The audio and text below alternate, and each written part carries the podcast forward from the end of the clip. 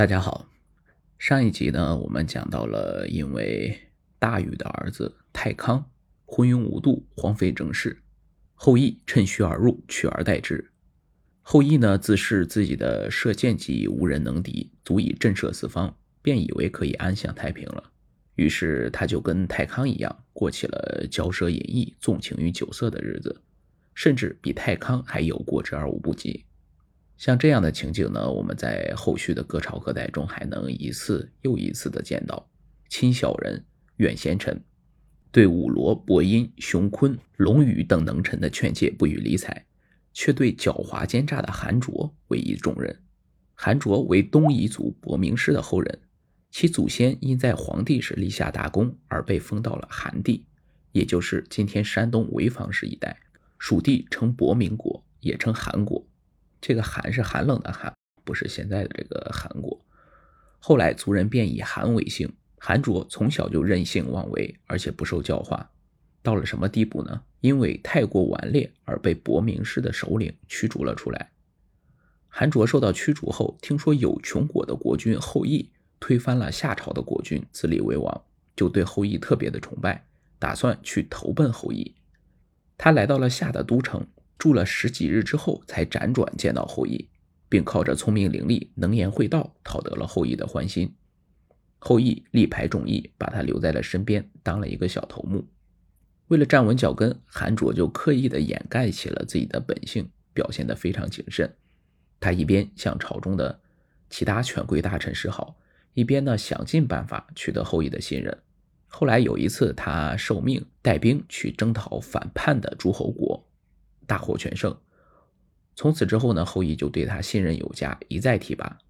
在短时间之内，韩卓就已经平步青云，位极人臣了。此时的后羿已经开始变得腐化堕落，终日饮酒作乐。他自认为自己的射艺非常的了得，就经常带领众人前去打猎。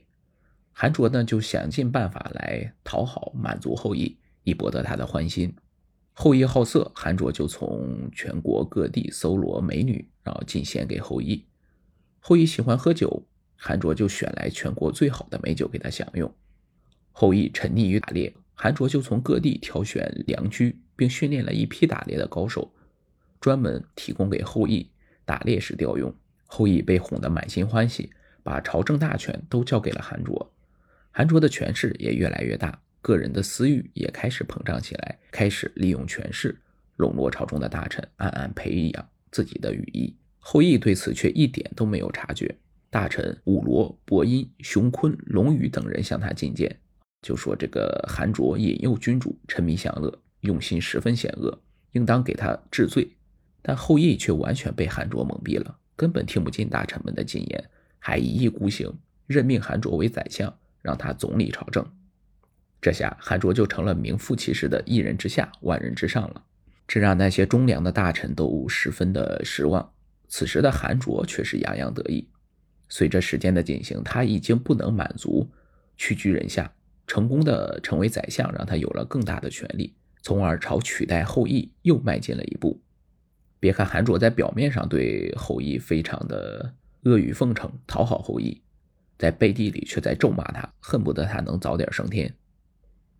又过了三年，这期间，韩卓联合自己的亲信，害死了武罗、伯音、熊坤、龙宇等忠良的大臣，并在朝堂上布满了自己的羽翼，控制了整个朝廷。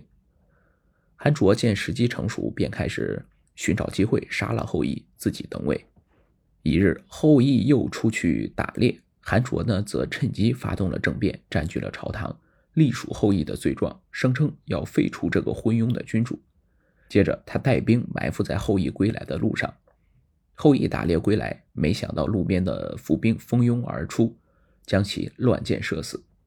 韩卓杀了后羿之后呢，随即自立为王。据说韩卓继位后，曾经疯狂地屠杀有穷氏的族人，很多人害怕遭到杀害，都迁居到了边远的地区。那些没有走的，也都改名换姓，到别的诸侯部落去藏身。从此，中原再也没有了有穷氏族人的踪迹了。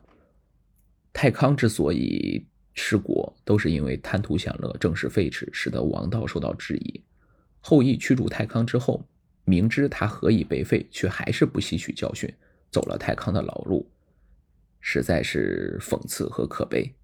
韩卓成功杀了后羿，夺取了王位，但是他还是不能完全的放心，因为他知道夏王朝的真正继承人项还活着，只是他需要时间养精蓄锐，好斩草除根。当年项被后羿驱逐后，逃到了地丘，后又迁到了贞观，大约在今天山东寿光的东部。项也曾经试图复国，联合诸侯真荀氏和真冠氏，兵分三路攻打韩国。因为韩卓有所防范，而且他的两个儿子韩娇和韩信相助，项最后的无功而返，再次逃到了地丘。这时，曾被项征伐过的淮夷、丰夷、黄夷等部落来到地球，表示愿意归附于项。韩卓派两个儿子对夏族的百姓发动突然袭击，并大获成功，掠夺了大批的财物，俘虏了大量的奴隶。韩卓看夏族如此不堪一击，便坚定了灭夏的信心。第二年，韩卓又派儿子韩娇对地球发动总攻。经过两次作战，贞观氏和贞荀氏两大诸侯都被灭掉，地丘的力量更加微弱了。韩卓紧接着发兵攻占了地丘。到这时，韩卓占领了夏王朝统治的所有区域。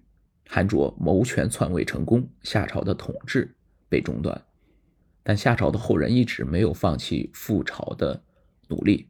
那么最后结果如何呢？我们且听下回分解。